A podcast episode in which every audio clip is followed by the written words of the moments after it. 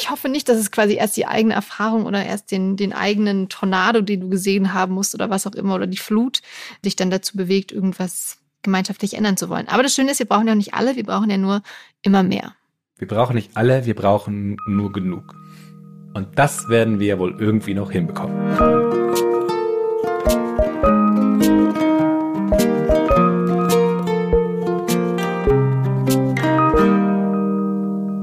Guten Tag, ihr großartigen, wunderbaren, wunderschönen, superklugen Menschen.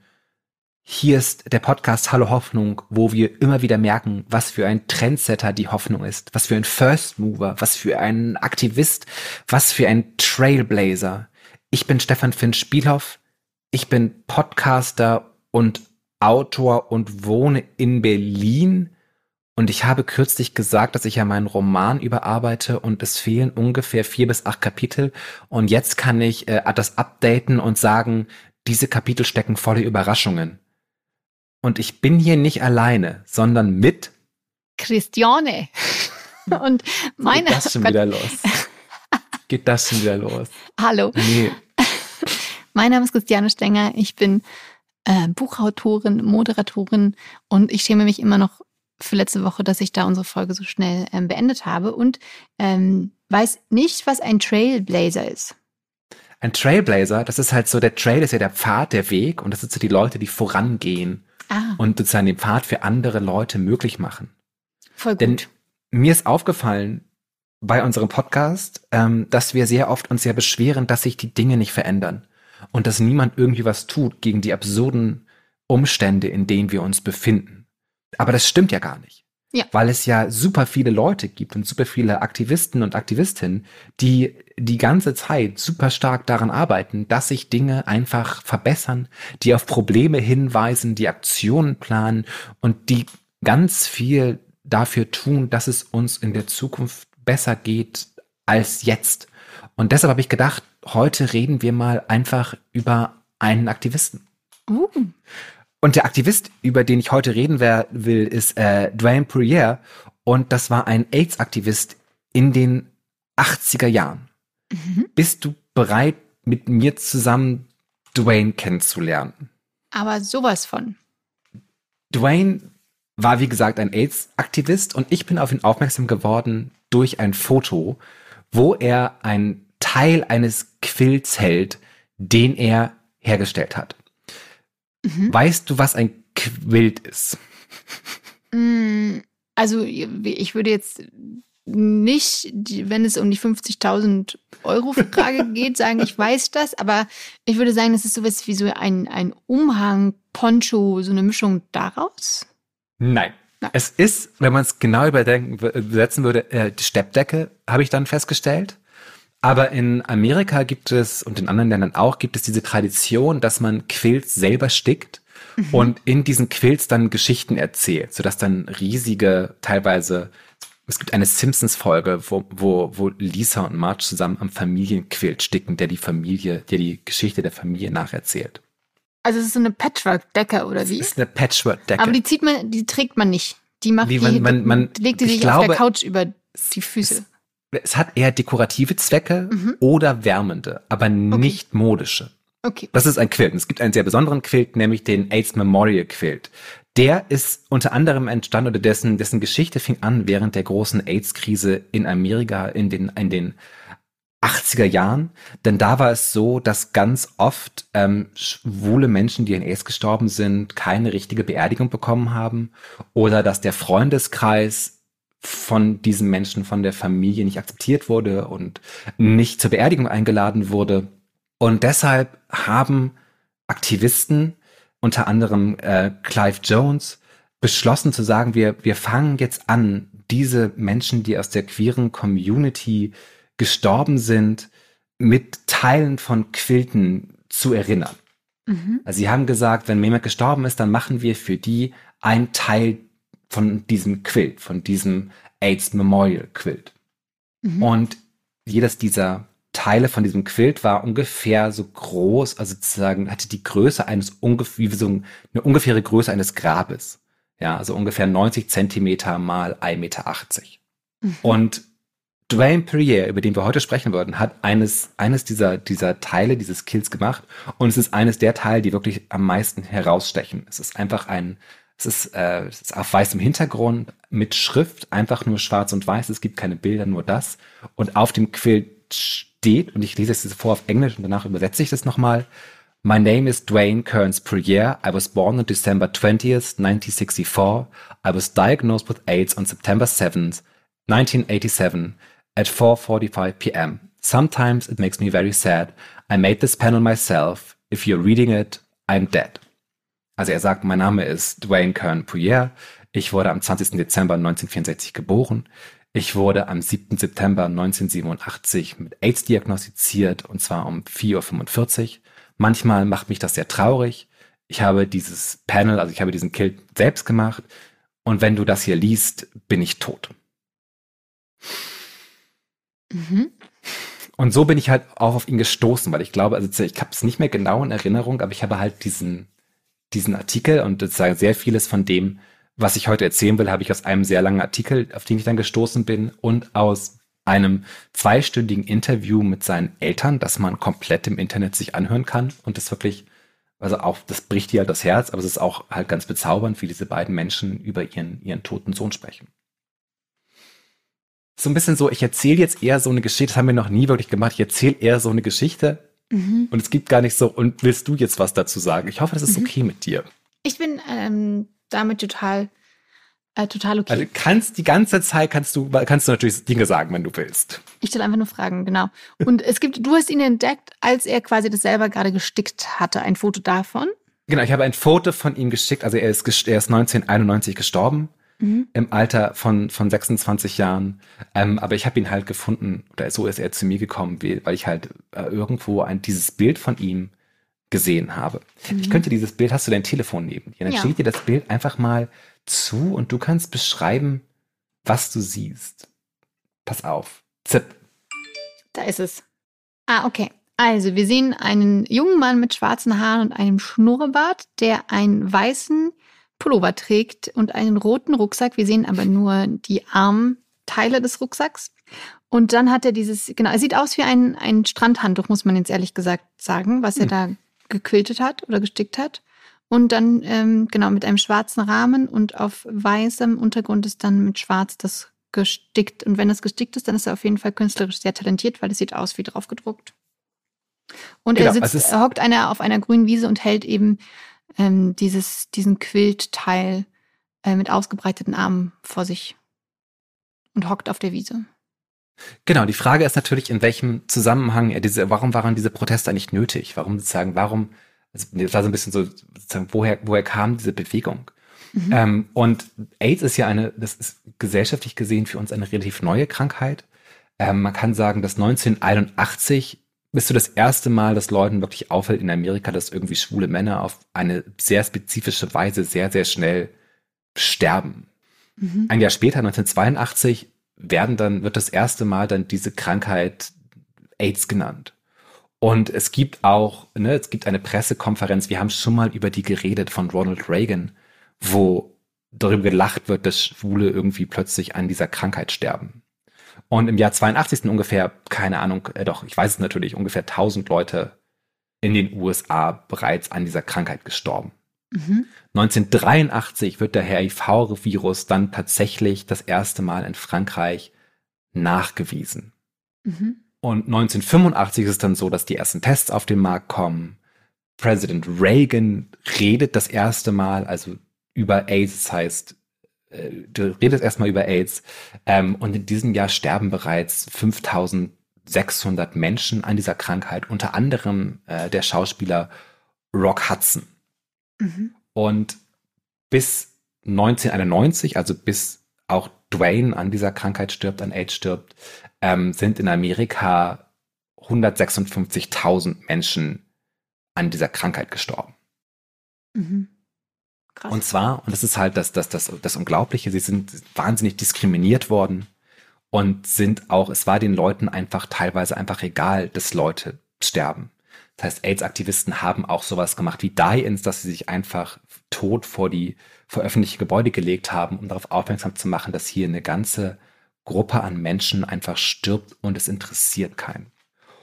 Und es gibt so ganz dramatische Geschichten, auch sozusagen im Interview mit den Eltern von Dwayne, wie sie so erzählen, wie sie zusammen mit ihm im Krankenhaus waren und wie es dann so war, dass das Essen von ihm nicht ins, ins Zimmer getragen wurde, sondern vor dem Zimmer abgestellt wurde, weil die Leute solche Angst vor ihm hatten. Oder dass irgendwie all die Leute ähm, wahnsinnig, ähm, also in, in Protective Gear sozusagen, in, in Schutzanzügen angezogen waren, bevor sie irgendwie wirklich ähm, zu ihm ins Zimmer gekommen sind.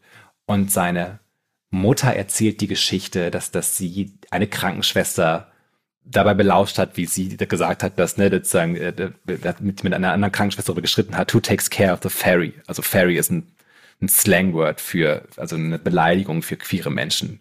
Mhm. Ähm, und da merkt man einfach, das war eine wahnsinnige Stigmatisierung von Leuten mit dieser Krankheit und halt auch schwulen Menschen. Also es war so eine doppelte Stigmatisierung. Und sie erzählen auch, die Eltern erzählen auch die Geschichte, dass wenn zum Beispiel Nachbarn, wenn, wenn Dwayne sie zu Hause besucht hat, haben die Nachbarn, die sehr gläubigen Nachbarn, die, ähm, die Vorhänge vorgezogen, weil halt dieser Mensch plötzlich aufgetaucht ist. Mhm. Ja? Ich habe nur mich gefragt, gerade wann hat man eigentlich rausgefunden, wie AIDS übertragen wird, in welchem Jahr? Das kann ich nicht genau sagen, wann man genau rausgefunden hat, die verschiedenen Wege, wie man sich mit AIDS infizieren kann. Aber dass es keine über die, über die Luft verbreitete Krankheit ist, sondern eine Krankheit, die halt irgendwie über Körperflüssigkeiten übertragen wird, das war relativ schnell klar. Okay. Aber trotzdem gab es halt einen riesigen Stigma, dass man halt einfach wirklich Angst hatte, den Leuten die Hand zu geben, obwohl eigentlich mhm. schon klar war, dann kann dir eigentlich nichts passieren. Mhm. So. Ja. Frage ist natürlich, wer ist dieser Dwayne jetzt eigentlich gewesen? Wer ist dieser Aktivist eigentlich gewesen? Ähm, und da gibt es wirklich, also sind die Eltern dieses Interviews wahnsinnig schön, weil diese Eltern einfach genauso sind, wie halt Eltern sind, die darüber reden, dass sie ein Kind haben, das am Anfang so ein bisschen problematisch war. Also Dwayne ja wahrscheinlich auch ADHS und war immer ein bisschen problematisch in der Schule, wurde auch wahnsinnig viel äh, gemobbt in der Schule, musste dann auch ähm, die Klasse wechseln und ähm, hat auch am Anfang Probleme mit seiner eigenen Queerness gehabt. Seine Mutter erzählt so eine Geschichte, wie sie sein Zimmer sauber macht und einen Liebesbrief von einem anderen Jungen findet und ihn darauf anspricht und Dwayne dann total ausrastet und die Wohnung verlässt und, und sozusagen sagt, ich bin aber gar nicht schwul. Und es braucht dann eine ganze Weile, bevor er sich das so selber zugestehen kann, dass er schwul ist und dass er auch für seinen Eltern sich outen kann. Und was halt das Tragische ist oder was ihn auch sehr stark zum Aktivisten gemacht hat, war die Sache, dass er dass seine AIDS-Infektion wahrscheinlich von seinem allerersten sexuellen Kontakt herrührte, den er mit 16 hatte. Und er sagt halt, das Teil des Problems war, dass er halt überhaupt gar keine Möglichkeit hatte, das zu wissen, was er da tut. Oder halt sozusagen, dass das, das eine, ist gar keine, gar keine Aufklärung, was man tun mhm. kann, um sich nicht mit HIV zu infizieren. Dass es halt keine Aufklärung gab, wie man sich sicher und safe irgendwie mit anderen Leuten sexuell verhält. Mhm. Und das ist dann auch so die Sache, wo er dann halt anfängt zu sagen, ich möchte etwas dagegen tun. Und hat sich dann auch selber dafür eingesetzt, also selber in Schulen gegangen und hat darüber geredet, wie es ist, wie man sich schützen kann. Und das hat wirklich zu einer Zeit, wo, ne, wo das Stigma queer zu sein und das Stigma AIDS zu haben, wirklich als auf, auf dem Höhepunkt war eigentlich. Und das finde ich einfach so wahnsinnig, dass der Typ dann so aufsteht und sagt, nein, ich setze mich jetzt dafür ein, dass es anderen Menschen besser geht als mir, dass andere Menschen vor dieser Krankheit geschützt werden. Und ich bin auch, ne, ich komme auch mit meiner eigenen Queerness irgendwie zu Rande und, und, und finde mich auch super. Und dass wir uns alle erzählen, dass er irgendwann so ein T-Shirt getragen hat, auf dem stand, um, ähm, that's Mr. Faggot to you. Also, das ist Herrschwucht für sie. Mhm. also, als großer, ne, er war halt offensichtlich jemand, der sehr viel Energie hatte und ähm, ein sehr gutes Ego hatte und auch einfach ähm, ne, bereit war, für das zu kämpfen, an das er geglaubt hat. Und ganz kurz noch, aber nur um das sich nochmal zu vergegenwärtigen, es gab ja damals seitens der Regierung oder so überhaupt null Aufklärungskampagnen oder das hatten wir auch schon äh, neulich mal besprochen, äh, außer vielleicht, in, also wenn überhaupt so in Jugendzeitschriften oder so wurde vielleicht das Thema so ganz wenig behandelt, aber eigentlich Internet gab es nicht, es gab ja keine Möglichkeiten, sich zu informieren, oder? Also nur um das nochmal, sich so die genau. Realität äh, vor Augen zu halten. Es gab halt, also er meint, er sagt es halt selber, also sozusagen, als er sich infiziert hat, dass es halt, es gab halt einfach keine Informationen darüber, wie mhm. man sich vor, dass es die Krankheit gibt und dass man sich schützen kann. Und das hat ihn auch so wahnsinnig wütend gemacht. Und der Grund war halt auch, weil die Reagan-Administration halt gesagt hat, das betrifft halt nur schwule Leute. Das ist uns total egal. Ja, wir kümmern uns darum nicht, dass hier so ein paar Leute sterben. Ja, weil so nur um äh, jetzt ganz kurz nochmal, also ich weiß nicht, ob du dich da noch daran erinnerst, aber in den 90ern, also als ich äh, Kind war, kann ich mich wirklich erinnern, dass AIDS-Kampagnen irgendwie überall plakatiert waren, gefühlt in jeder U-Bahn-Station oder an irgendwelchen Litfaßsäulen. Oder ist es jetzt nur meine punktuelle nee, nee, Wahrnehmung Fall. gewesen? Das aber ich halt, habe genau. sehr früh schon ein großes irgendwie Thema, dass es da was gibt, was äh, wovor man sich auf jeden Fall schützen muss und kann. Genau, wir sind ja aber auch eine Generation mhm. älter, also wie gesagt, er ist 1964 geboren mhm. worden. Und das ist halt eine der Folge dieses Aktivismus, dass es halt diese Aufklärungskampagnen gab. Reagan hat sich auch später dafür entschuldigt, dass er da nicht früher was getan hat, dass er nicht früher eingegriffen hat, dass er nicht mehr Menschen das Leben geschützt hat. Aber es ist halt richtig und hier merken wir halt die Folge des Aktivismus. Mhm. Das ist dann halt später, als wir groß geworden sind, also die, in meinem Fall die nächste Generation, das ist da das Stigma, was immer noch total da. Aber es gab eine große Aufmerksamkeit und es gab eine große Erklärung, dass es AIDS gab und wie man sich schützen kann und wie die Übertragungswege sind. Mhm. Bin mir nicht sicher, ob ich das in der Schule drangenommen hatte, aber ich weiß auf jeden Fall auch wie du, dass es auf jeden Fall Aufklärungskampagnen gab, die mhm. ich auch gesehen habe, die ich auch wahrgenommen habe. Also als ich groß geworden war, das auf jeden Fall so klar, dass man sich vor AIDS schützt. Mhm. Aber zurück zu Drain. Sorry, ich wollte nur das, also genau, einfach nein, nur, in was, in was für einem Raum er sich bewegt hat, dass es einfach damals keine Kommunikation gab. Ich finde, das streitet es ja nochmal raus, dass man dann versucht, alles Mögliche zu tun, um eben aufzuklären und was das für ein, für ein großer Genau, aber es zeigt halt auch, was dann so, was Aktivismus wirklich bewirken kann. Dass mhm. man nämlich, dass wenn wir uns heute angucken, wo wir jetzt sind, HIV ist eine Krankheit, die man medikamentös sehr gut behandeln kann. Sogar, äh, dass die Viruslast sogar so weit gesenkt werden kann, dass du nicht mehr HIV übertragen kannst. Mhm. Und es gibt zum Beispiel auch PrEP, was ein Medikament ist, das du nehmen kannst, um die Ansteckung überhaupt erstmal zu verhindern. Mhm. Und halt auch die Stigmatisierung ist natürlich immer noch da, aber sie ist halt wesentlich besser geworden und Leute können wesentlich offener damit umgehen, dass sie HIV-positiv sind, ähm, als das früher der Fall war. Mhm. Und viele machen das ja auch. Und es ist ja wirklich ganz aufregend, diesen Leuten zuzuhören, wie sie Geschichte erzählen, mit welchem Stigma, mit, welchen, ne, mit welcher Diskriminierung sie immer noch umgehen, aber auch, ne, dass sie sagen, dass, wie sie zur Aufklärung beitragen. Mhm. Ähm, und ganz konkret, Drain hat damals, also er ist in Schulen gegangen, ähm, was hat er noch gemacht? Er hat wahrscheinlich, also so wie er da sitzt auf, das, mit, auf dem Foto, war das ja auch eine Art von Protest oder ein. Es war totaler Protest und es ist auch super interessant, weil es habe ich ja erzählt, dass diese Panels immer, also diese Teil des Quills dazu gemacht werden für Leute, die gestorben sind als mhm. Erinnerung. Mhm. Und Dwayne war der Erste, der gesagt hat, nein, ich mache meinen eigenen Teil des Kills selber. Mhm. Und schreibe über mich selber. Also man, da merkt man, dass er so ein bisschen, ne? Dass er was so bereit war, ein bisschen größer als er selbst zu sein, ja. so ein bisschen. Mhm. Also er war mhm. einfach jemand, der, der zu sich selbst gestanden hat dann später und gesagt hat, so ich, ich mache, was ich will, auch wenn ich irgendwie das erste Mal etwas tue, was noch kein anderer vor mir gemacht hat. Und er war tatsächlich, wie er gesagt, er ist in Schulen gegangen, er hat auch, er hat bei so einer Hotline mitgemacht. Es gibt die Geschichte, dass er Teil eines Gay Urban Terrorist Squads war, also eines schwulen urbanen Terroristengruppe. Äh, und die haben etwas gemacht, das nennt sich Guerilla Potters. Das war eine Aktion, wo in Dallas, ähm, die Stadt Dallas hat 500.000 Dollar ausgegeben, um eine verlassene äh, Industrieanlage neu zu machen.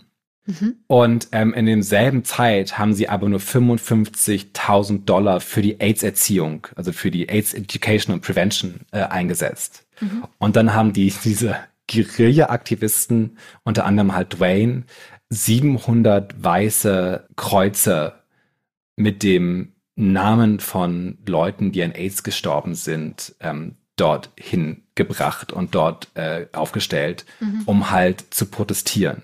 Mhm. Und das hat halt auch den direkten Effekt gehabt, dass halt das AIDS-Funding für Education and Prevention, also für Erziehung und Vorsorge, im nächsten Jahr 552.000 Dollar war.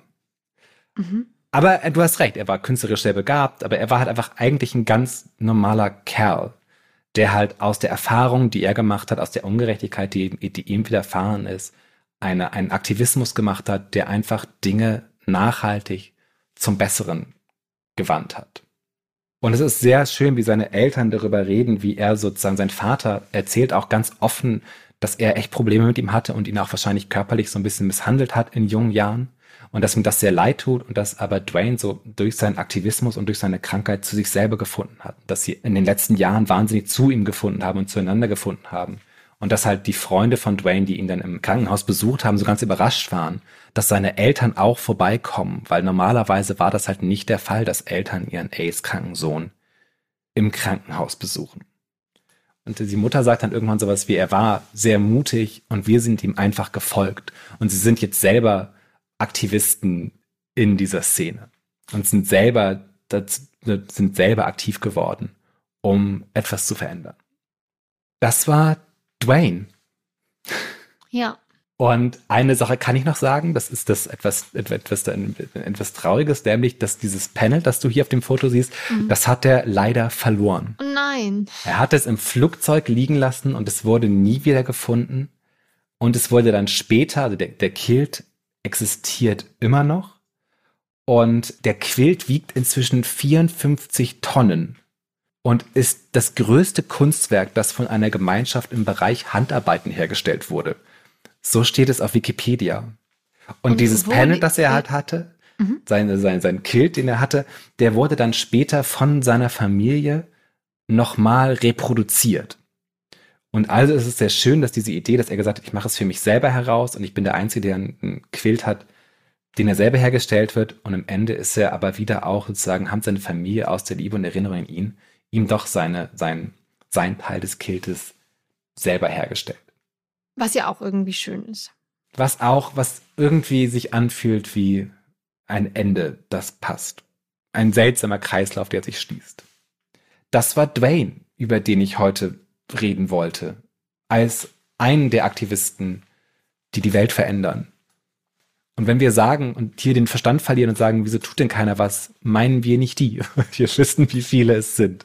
Und wir wünschen ihnen nur, dass mehr Menschen ihnen zuhören und dass sich Dinge schneller zum Besseren wenden.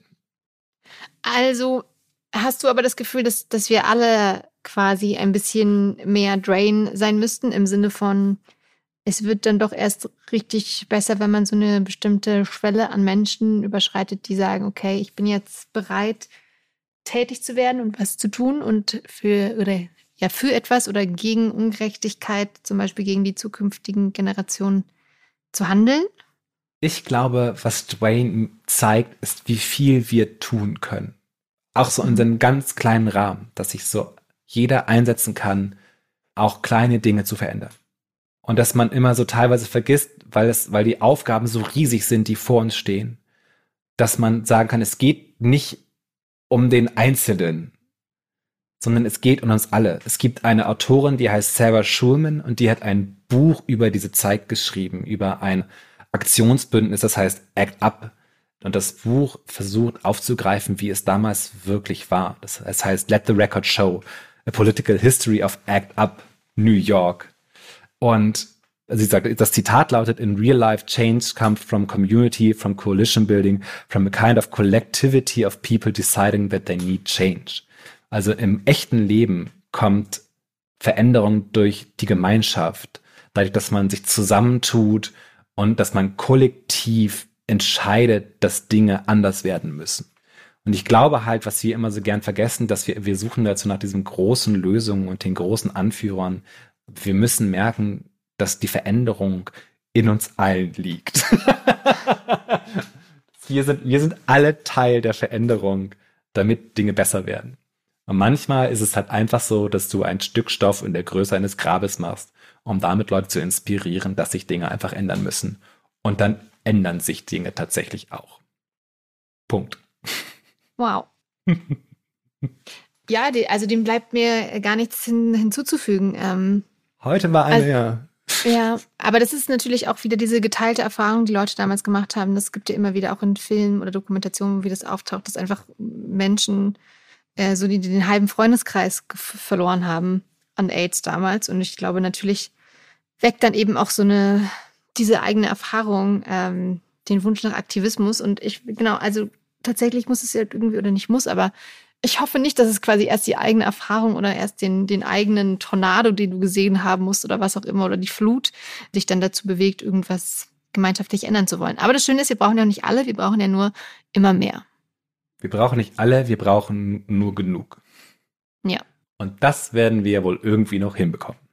Yes. Ich werde heute Abend jetzt einen, einen Drink of Dwayne trinken. Eventuell lasse ich mir sein T-Shirt drucken. It's still Mr. Faggot to you. Weil ich das einfach generell eine sehr gute Haltung finde. Ja. Und ich habe auch nur quasi so einen Ausdruck äh, für ihn gefunden auf Englisch, wie man sagen würde, wenn man sowas macht, das ist dann larger than life. He was larger than life. Ich glaube, ja. ich hätte ihn sehr gern gemocht. Ich möchte sagen, danke, Dwayne. Und ähm, danke für die Hoffnung, Dwayne. Und mit diesen Worten sagen wir dann heute auch auf Wiederhören. Wiederhören. Bis nächste Woche. Äh, wir freuen uns sehr genau, wenn ihr wieder einschaltet und wenn es euch gefallen hat, bewertet uns gern auf allen möglichen Plattformen. Lasst uns einen Kommentar da. Wir freuen uns sehr und habt eine gute Zeit. Bis dahin. Tschüss.